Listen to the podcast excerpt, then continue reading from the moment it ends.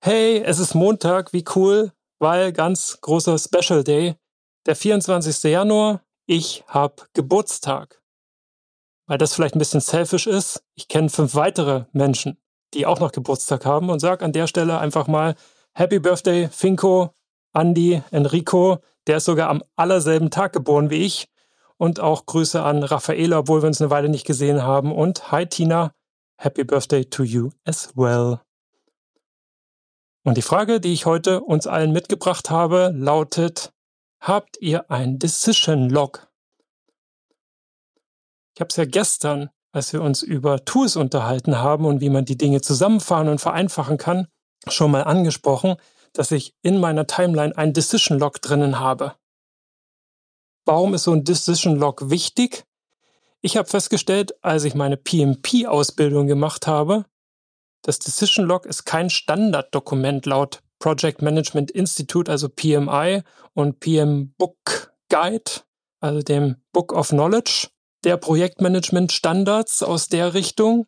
Das sind unglaublich viele Dokumente, ich glaube paar 90 an der Zahl, aber keins ist das Decision Log. Dabei habe ich damit unglaublich gute Erfahrungen gemacht, weil es mir sehr, sehr leicht ermöglicht, die Entscheidungen, die wir im Laufe des Projektes, und das sind viele, wenn du dir die erstmal transparent und bewusst machst, sehr, sehr leicht in einem Dokument zusammengefasst haben. Und zwar so, dass es nicht in einem Dokument ist, nämlich dem Protokoll, was am Ende von einem Meeting rumgeschickt wird und damit dann doch über die Projektlaufzeit verteilt in ganz vielen Projektdokumenten drinnen steht, sondern du an einer Stelle gucken kannst, wann welche Entscheidung zu welcher Sache in deinem Projekt getroffen wurde und wer diese Entscheidung getroffen hat.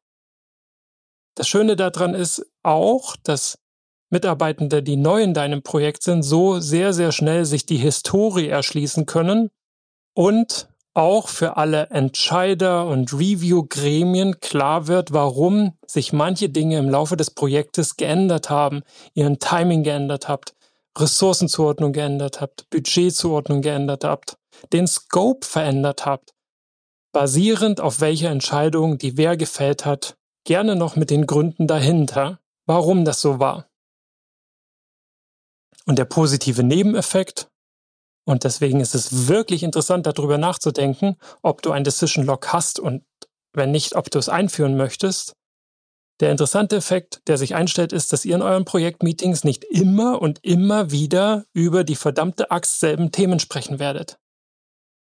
Und nicht an dem Punkt rauskommt, hey, haben wir doch schon hundertmal besprochen und das haben wir entschieden und dann zurückkommt, ja, aber wo steht das? Ich finde das nirgends.